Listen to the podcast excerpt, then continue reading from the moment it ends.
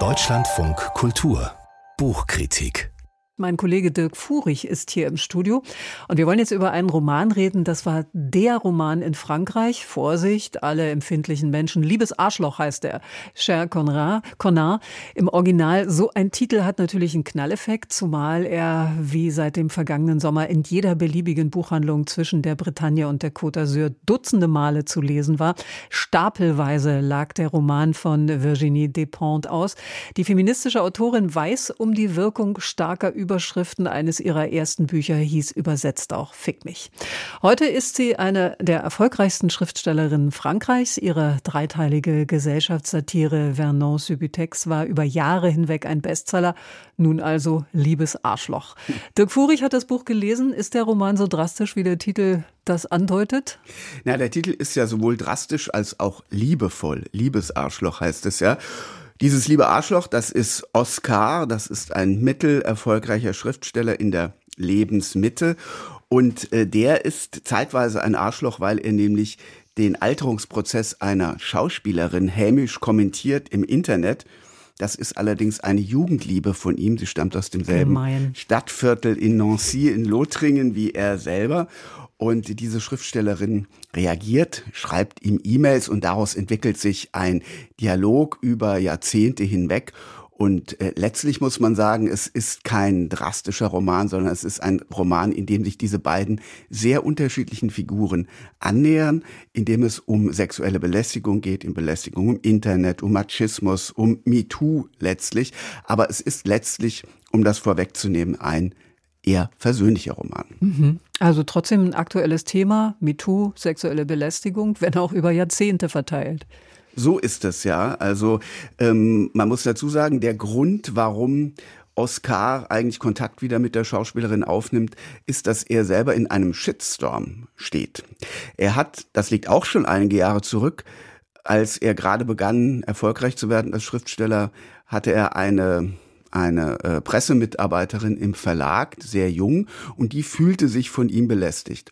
Und jetzt geht es in diesem E-Mail-Wechsel mit der älteren Frau die ganze Zeit darum, ja, ähm, er fühlt sich total unschuldig, er hat gar nichts gemacht, er war total verliebt in diese junge Frau und hat das ihr vielleicht auch mitgeteilt. Aber diese junge Frau ist eben eine andere Generation, die hat alles als sexuelle oder ja äh, Aggression empfunden als Belästigung und hat ihn wiederum angeschwärzt im Internet. Und jetzt bricht alles über ihn äh, zusammen.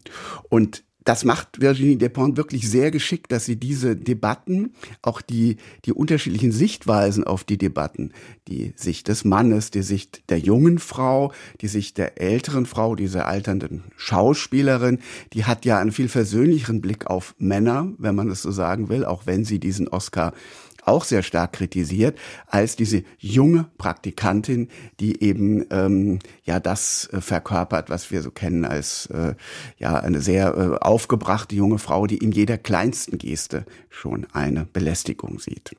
Ich weiß gar nicht, ob das so ein Automatismus ist, dass ältere Frauen Männer versöhnlicher sehen. Aber darüber könnten wir noch ein andermal reden. Ja, vielleicht, man kann sagen, dass manche Sachen ein bisschen klischeehaft vielleicht sind mhm. in diesem Buch. Aber Virginie Despentes gelingt es einfach sehr gut, trotzdem, also über diese Klischees hinweg zu gehen. Und ähm, eigentlich ist sie ja eine sehr kämpferische, feministische Autorin. Sie haben es am Anfang auch bereits erwähnt. Aber in ihren Büchern gelingt es ihr eben, diese ganzen differenzierten Schwingungen einzufangen und die Gefühlswelten der unterschiedlichsten Protagonisten mit einzubeziehen. Man muss fast sagen, dass sie äh, diese junge Frau, die eigentlich das verkörpert, was sie selbst als Autorin, als engagierte Schriftstellerin Virginie Despentes verkörpert, dass sie die etwas ähm, ja eher ins Lächerliche zieht, denn diese junge Frau landet auch in der Nervenheilanstalt, also man kann vermuten, dass sie auch so eine Art Verfolgungswahn hat, indem sie diesen Shitstorm auslöst. Also es ist insgesamt, was ich am Anfang auch sagte, so ein eher versöhnliches Buch, zumindest ein sehr sehr differenziertes Buch, ähm, sehr sehr gut alles eingefangen. Also Virginie Despentes, ich habe es ja auch gesagt, ist nicht bloß eine erfolgreiche Schriftstellerin, sondern auch Frauenrechtlerin. Sie haben gesagt, Feministin. Versöhnliches Buch. Lässt ja, sie das da so ein bisschen fallen, diese? Ja, also es ist, wenn man jetzt zum Beispiel mal an die Nobelpreisträgerin Annie Arnaud denkt, da mhm. ist ja dieses feministische Thema ist ja sehr kalt beschrieben, sehr analytisch, auch sehr, sehr stark und sehr, sehr, ähm, ja, kämpferisch. Bei Virginie Despentes ist es viel weiter gefasst. Ich würde sagen, sie macht einfach einen sehr viel größeren Kosmos auf, ähm, beschreibt die Welt sehr, sehr viel deta detailreicher und differenzierter und ähm, dadurch kommt sie, sagen wir mal, dem, dem eigentlichen Leben, dem realen Leben, würde ich sagen, sehr viel stärker nahe.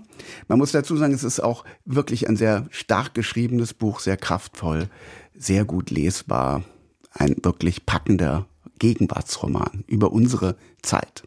Dirk Furich sagt das über Virginie Despens Roman Liebes Arschloch aus dem Französischen von Ina Kronenberger und Tatjana Michaelis bei Kiepenheuer und Witsch erschienen. 336 Seiten, 24 Euro.